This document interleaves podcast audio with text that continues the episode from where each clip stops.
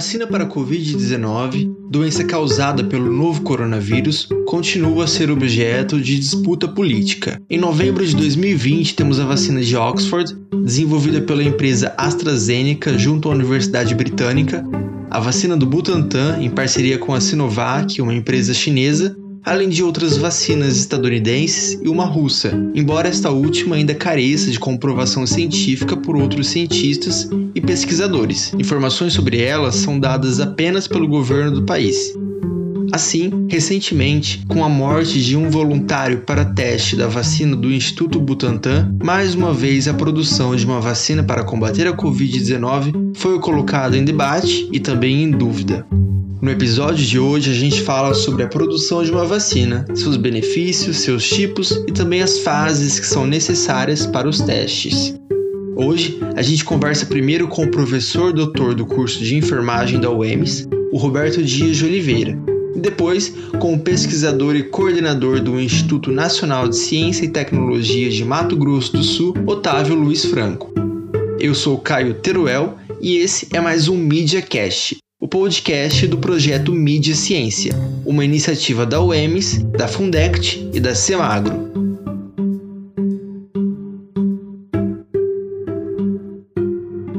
Primeiro, antes de falarmos qualquer coisa sobre vacinas, é necessário entender como elas agem no nosso sistema imunológico e, além disso, como elas são feitas. Para entender um pouco mais, eu perguntei ao professor de enfermagem Roberto Dias de Oliveira,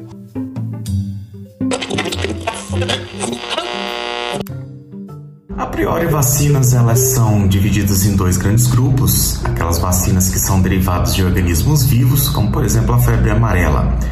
O vírus da febre amarela está presente na vacina, ele é atenuado por aumento de temperatura e uso de algumas substâncias.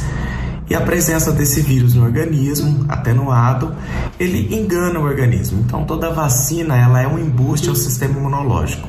Quer dizer, a gente expõe o sistema imunológico humano a um determinado agente patogênico, o corpo entende que a gente está sendo invadido por aquele agente e produz defesas, ativando o sistema imunológico. Então, a priori, existem dois grandes grupos de vacinas: as vacinas derivadas de organismos vivos e atenuados e as vacinas derivadas de organismos mortos, onde pode-se pegar o pedaço de uma bactéria ou de um vírus para compor essas vacinas. E na atualidade as vacinas são extremamente seguras. Claro que existem alguns, algumas contraindicações com a vacina, porque a vacina não é composta somente pelo microorganismo. Por exemplo, a vacina de febre amarela. Ela não é composta só pelo vírus da febre amarela. Ela tem água, ela tem alguns conservantes, até mesmo antibióticos para evitar que essa vacina seja um meio de contaminação para para o desenvolvimento de bactérias e isso pode provocar reações em algumas pessoas. Por exemplo, pessoas que têm alergia à proteína do ovo é uma contraindicação para usar a vacina da febre amarela, já que essa pessoa pode desenvolver reação porque o vírus da febre amarela é cultivado em ovo para preparar a vacina. Então, basicamente, seriam contraindicações contra medicamentos. E as vacinas, do ponto de vista técnico, elas são extremamente seguras, porque as doses de, dos micro-organismos presentes, elas são extremamente baixas. Então, é muito improvável que você tenha uma doença decorrente da vacinação. E a vacina é a forma mais segura de se prevenir contra as doenças, através da, da imunização ativa. Força o sistema imunológico a produzir anticorpos contra uma determinada doença. É uma maneira rápida e uma maneira extremamente barata da gente conseguir controlar algumas doenças. E nos últimos anos o que a gente tem visto é um surgimento ativo de movimentos anti-vacinas. E a teoria mais é, defendida por esses desenvolvedores desses movimentos é que as vacinações têm provocado autismos nas crianças. E do ponto de vista científico, não existe nenhuma correlação entre o uso de vacina e o, uso, e o aparecimento de autismo.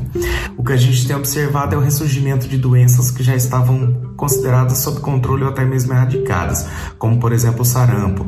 No mundo inteiro surgiu um grupo muito grande de pessoas falando contra a vacinação de sarampo e acabou que o sarampo tornou-se endêmico em várias regiões do mundo, como por exemplo nos Estados Unidos. E uma coisa bastante esperada por todos nós é a vacinação contra o Covid, que deve entrar na rotina diária de vacina. O Covid ele não vai ser uma vacina que vai erradicar a doença do mundo. Ele vai manter sob controle, evitando formas graves e os óbitos nos grupos de maior vulnerabilidade.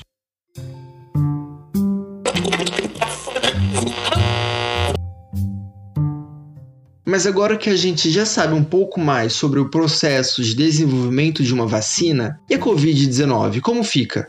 Quais são as etapas e órgãos de controle para uma produção? Essas questões ficaram para o pesquisador Otávio Luiz Franco.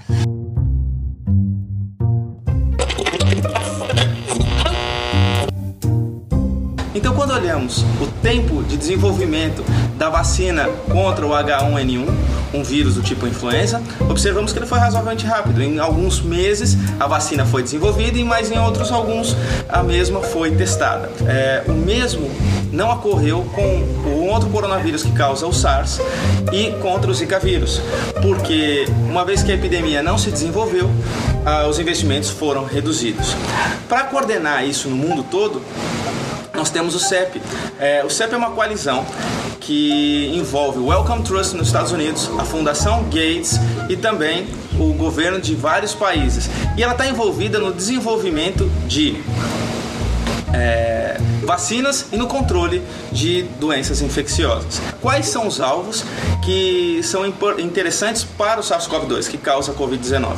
Primeiro são as proteínas da superfície do vírus, que estão envolvidas na conexão com a célula do hospedeiro, com as nossas células. E segundo, é utilizar a tecnologia chamada vacina de RNA, onde utilizamos o RNA para colocar uh, informação para que o nosso corpo possa gerar antígenos e ensina o nosso corpo a se defender, sem entretanto a gente nunca ter nenhum contato com o vírus.